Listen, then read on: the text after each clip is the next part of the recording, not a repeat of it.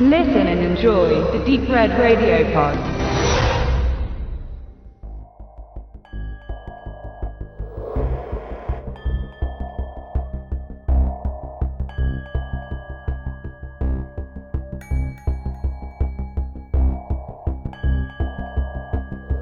Herzlich willkommen bei Wicked Cinema, dein auditiver Filmführer durch die Welten des hammeresken Horrors, namenloser Schrecken und nervenzerfetzender Grauen. Hier auf Deep Red Radio.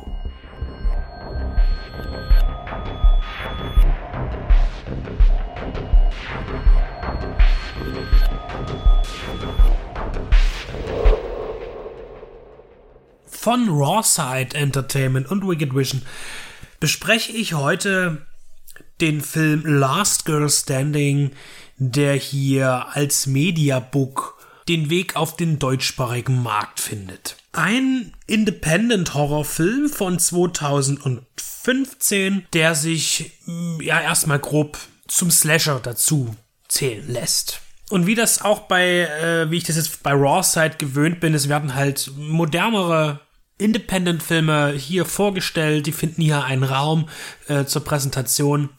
Und äh, da habe ich ja auch schon, wo ich da ja immer sehr skeptisch bin, auch schon äh, mich überraschen lassen dürfen. Und auch Last Girl Standing hat mich überzeugt. Jetzt ist es so, dass beim Slasher natürlich trauert man immer so diesen alten Zeiten hinterher und äh, man sieht eigentlich immer nur noch Aufgüsse und es ist ja auch schwer, dem Ganzen auch immer wieder irgendwas Neues äh, beizubringen und dann sagt man, lasst es doch lieber ruhen. Aber in der Tat ist es so, dass der Regisseur und Autor des Films äh, Benjamin R. Moody einen sehr ruhigen Weg gegangen ist und damit auf jeden Fall punkten kann. Denn der Film beginnt eigentlich so, wie die meisten Slasher-Filme enden. Und zwar sehen wir das Final Girl, die, die zuletzt übrig bleibt. Und sie erblickt an dem Ort des Geschehens die Opfer äh, tot aufgeschlitzt, Freunde von ihr. Sie liegen überall herum, hängen an Bäumen. Und da ist eben auch noch der Killer. Hm, eine Figur, die uns äh, ja, gezeigt wird als klassischer Slasher-Killer. Er hat so, so ein, ja, so, so ein Tiermaske, so ein bisschen mit Fell und da ist ein Geweih dran. Das ist jetzt weniger das klassische, aber er hat eine Machete. Und äh, in der anderen Hand hat er so einen Bärenfänger, so ein schönes, großes Jagdmesser. Ja, und sie schafft es aber, ihn, ja, zu entkommen zum einen, zum anderen aber auch ihm zu töten. So, das ist der Anfang des Films. Und jetzt, man wird im Laufe des Films dann die Information erhalten, dass vier Jahre vergangen sind und wir sehen, wie sie sich versucht, in ein normales Leben hineinzuversetzen. Sie hat einen Job in der Wäscherei, sie wirkt immer recht emotionslos und sie versucht halt wirklich irgendwie kaum Kontakt zu haben zu anderen. Ihre Wohnung ist auch nach Jahren sehr, sehr puristisch, es ist sehr funktionell, sie hat keine wirklich gemütliche Einrichtung, immer so ein bisschen auf dem Sprung lebend und äh, sie hat eben natürlich noch nicht abgeschlossen. Sie äh, befürchtet, dass sie immer belauert wird, dass, dass, dass, dass irgendwas hinter ihr ist und sie kriegt da auch keine Ruhe rein. Und dann kommt sie an einen Punkt, wo sie dann doch irgendwie Kontakt zulässt zu anderen Menschen. Sie lernt einen jungen Mann kennen und dessen Freundeskreis und da fühlt sie sich ganz geborgen und je mehr sie sich eigentlich diesen Menschen äh, zugehörig gefühlt, desto unruhiger wird sie, weil sie Angst hat, dass wieder äh, dieser Mörder kommt und ihr alle Freunde wieder wegnimmt.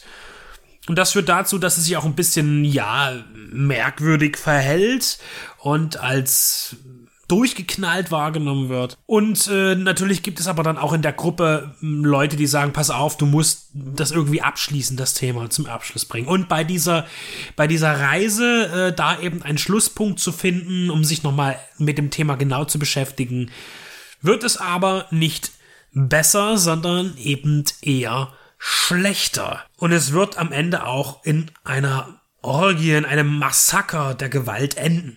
Es ist tatsächlich so, dass nach den ersten fünf Minuten, wo wir eben dieses, äh, dieses typische Slasher-Szenario am Kennenlernen, folgt dann wirklich, ja, einfach nur der Alltag von Cameron, so heißt im Übrigen die Hauptcharakteren es ist alles sehr angenehm einfach gehalten. Der ganze Film sucht nicht nach der bestmöglichen und ausgefeilsten Optik. Nein, er ist ganz einfach, einfache Sets, einfache Dialoge und so einfach sie sind, so gut können sie gespielt werden tatsächlich. Also äh, hier ist man wirklich in diesem ganzen Minimalismus fährt man sehr gut und aber auch dieser dieser auch dieser äh, technische Minimalismus ist wirklich sehr gut gemacht.